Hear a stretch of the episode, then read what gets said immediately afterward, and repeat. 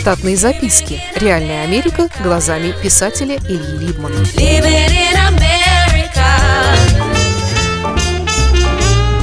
Кое-что о шаплифтинге в Штатах. Часть вторая. Граждане, приехавшие в Штаты из бывших республик Советского Союза, не всегда блюли законы матери Родины. Некоторые из них отбывали сроки в тюрьмах за разное, включая воровство. Так что вы можете себе представить, как тем понравилась Америка с самого первого взгляда. Некоторые, самые смышленые из бывшего уголовного элемента, глазам своим не поверили – от такой легкой доступности товаров и возможности вообще не платить за них. Они типа ждали подвоха, но подвох не наступал. Очень скоро, однако, выжидание закончилось, и неработающие женщины из бывших русских стали пользоваться губной помадой по 15 долларов за гильзу. В русских бутиках на Брайтоне стали появляться наряды, привезенные якобы в единичных количествах из Италии и Франции. На нью-йоркском Брайтоне можно было купить меховые изделия различных фасонов за полцены.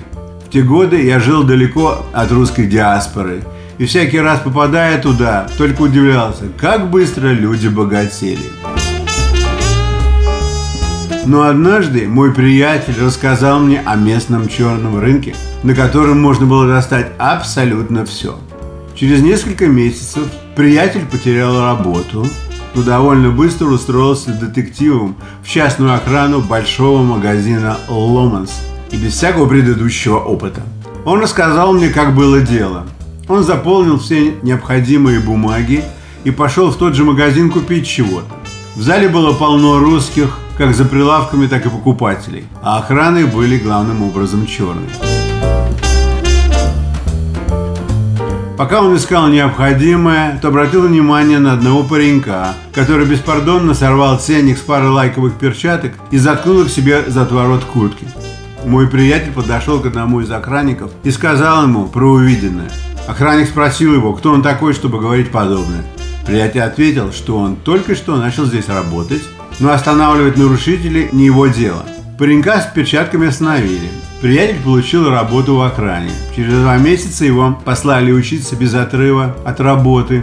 Американцы обычно такое не идут. Он получил какой-то диплом-сертификат после окончания курсов.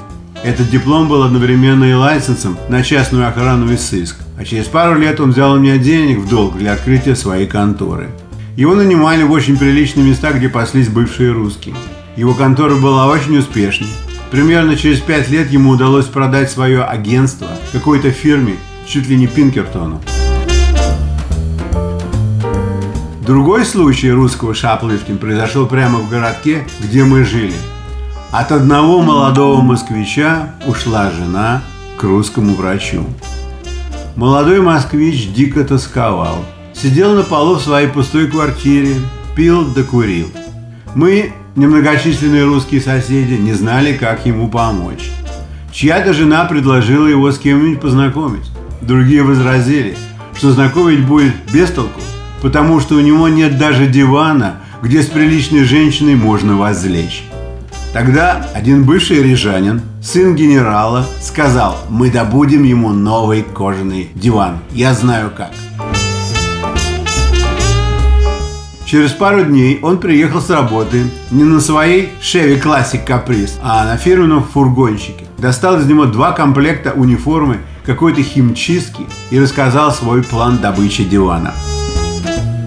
В соседнем городке был гигантский мебельный магазин-склад величиной с два футбольных поля.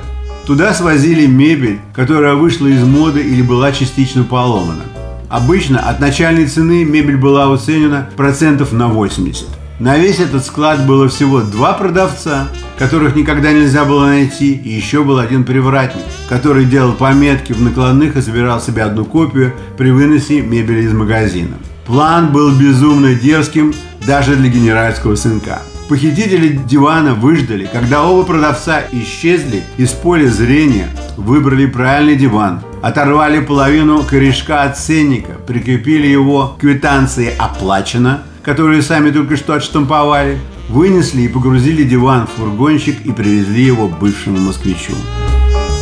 Прям какая-то операция Масада, но такое случилось. В настоящее время среди полицейских Нью-Йорка встречается довольно часто русскоговорящие нового поколения, уже с американским менталитетом. Так что помощи от них не слишком много. Такие нет разгадки криминальному русскому менталитету. Штатные записки. Реальная Америка глазами писателя Ильи. Читайте книги русского писателя современной Америки Ильи Либмана. В них живо и не скучно описываются нестандартные ситуации, происходившие с бывшими гражданами Советского Союза на фоне американского урбанистического ландшафта.